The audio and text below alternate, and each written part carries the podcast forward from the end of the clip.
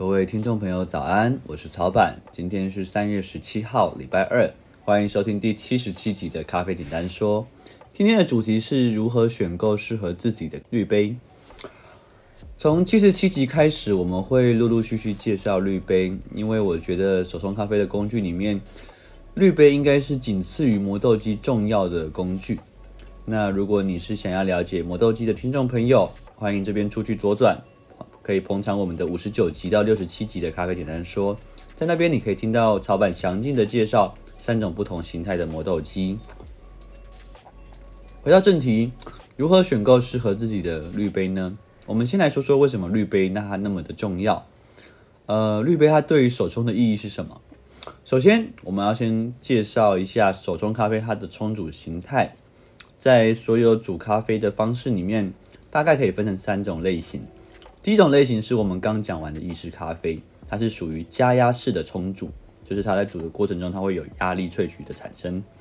第二类是泡咖啡，就是把咖啡像泡茶这样子泡在一个容器里面，等到时间差不多的时候，再透过滤器把粉渣隔开，像是土耳其壶或者是塞缝，它都是这样子的泡咖啡的方式。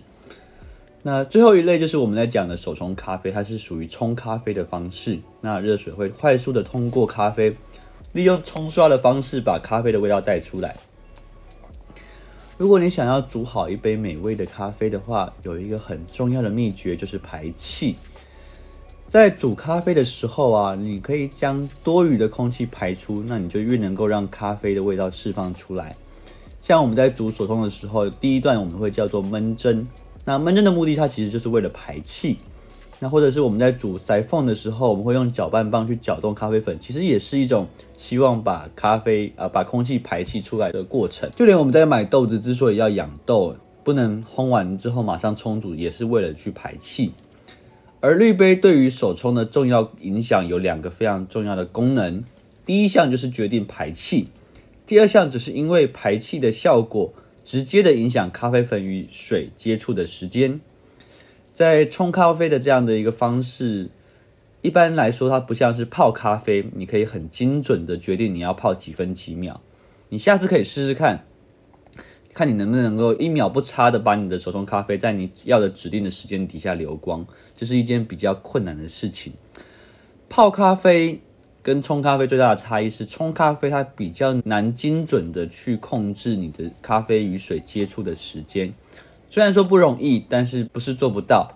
因为一般来说，咖啡师会在手冲咖啡的时候，透过调整磨豆机的粗细度，跟选择滤杯来延长或者缩短总体的冲泡时间。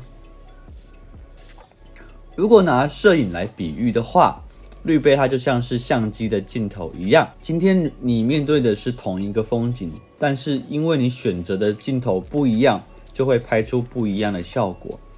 而且滤杯也跟镜头一样，它有适合自己的焦段。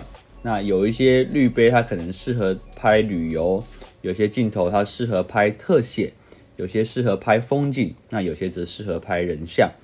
接下来几集我们会依序介绍市面上常见的滤杯，也会介绍它的特色、优缺点，还有它适合拿来煮什么样子的咖啡。好的，今天的节目就到这边，感谢大家的收听，我是曹板。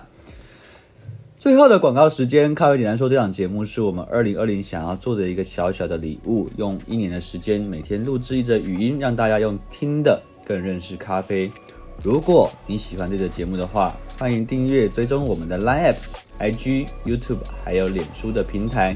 更多的优质内容，我们会随时更新在这些平台上面。那也请不要吝啬，帮我们多多宣传、支持、分享。我是曹板，感谢大家的收听，我们下期再会，拜拜。